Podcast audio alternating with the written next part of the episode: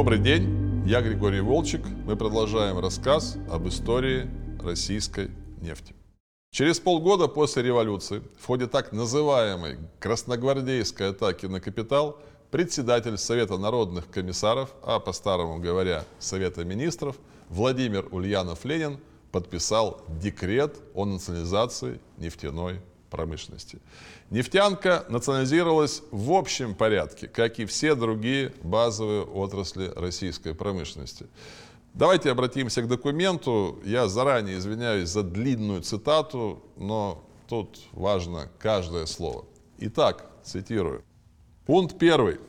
Объявляется государственной собственностью предприятие нефтедобывающее, нефтеперерабатывающее, нефтеторговое, подсобные по бурению и транспортные, цистерны, нефтепроводы, нефтяные склады, доки, пристанские сооружения и прочее со всем их движимым и недвижимым имуществом, где бы оно ни находилось и в чем бы оно ни заключалось. Пункт второй. Мелкие из названных в пункте первом предприятий изымаются из действия настоящего декрета. То есть до мелких предприятий предсовнаркома не снизошел. Ну и то хорошо. Обоснование и порядок означенного изъятия определяются особыми правилами, выработка которых возлагается на главный нефтяной комитет. Пункт третий, очень важный. Объявляется государственной монополией торговля нефтью и ее продуктами. Пункт четвертый.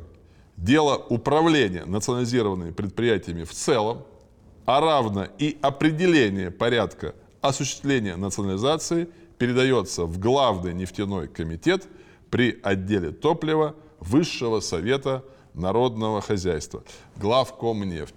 Ну, в дальнейшем название руководящего органа будет изменено, но суть от этого не изменится.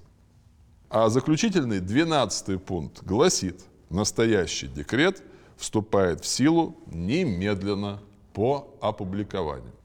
Как мы видим, Совнарком и лично товарищ Ленин даже не заикались о какой-либо, пусть и символической, компенсации владельцам изымаемых активов. Не озаботились они и подготовкой правовой базы для своего судьбоносного решения. И даже ссылку на какой-то правовой акт не стали делать. Объявляются государственной собственностью. И все. Дальше больше. Решением Всероссийского Совета Народного Хозяйства с 1 июля 1918 года были установлены директивные цены на керосин, а с 15 ноября того же года на все остальные нефтепродукты. К моменту национализации в России было обширное нефтяное хозяйство. 800 складов нефтепродуктов общей емкостью 3,7 миллиона тонн. Четвертая часть этого объема, кстати, была заполнена таки сырой нефтью и нефтепродуктами то есть ресурсы были солидные. Танкерный речной флот включал 650 судов, способных единовременно перевести 2 миллиона тонн нефти и нефтепродуктов. Парк железнодорожных вагонов-цистерн насчитывал более 10 тысяч единиц подвижного состава. И все это хозяйство находилось в частных руках, я отмечу. Вскоре после сливания в единый национализированный котел это хозяйство, если можно так сказать, оказалось в прединфарктном состоянии. В управлении сложнейшей отраслью воцарился хаос, уравниловка в оплате труда и директивно низкие цены, полностью оторванные от реальной себестоимости продукции, подрывали стимулы для эффективной работы предприятий. И тут, как всегда неожиданно, наступила суровая зима, и уже к новому 1919 году в стране начался самый настоящий топливный голод. Отмечу еще один очень важный аспект. Принятие декрета о национализации нефтяной промышленности привело, помимо внутренних проблем, к ухудшению и без того очень тяжелого внешнеполитического положения Советской России.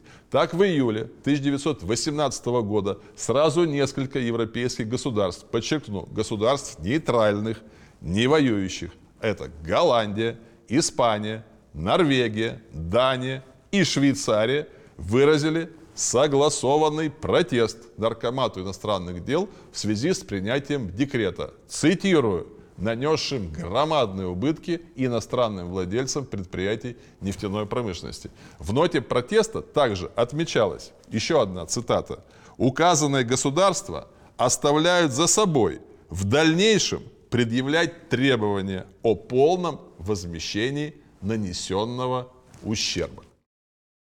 Очевидно, что острое недовольство ограбленных собственников подлило масло в огонь разгорающейся гражданской войны и иностранной интервенции.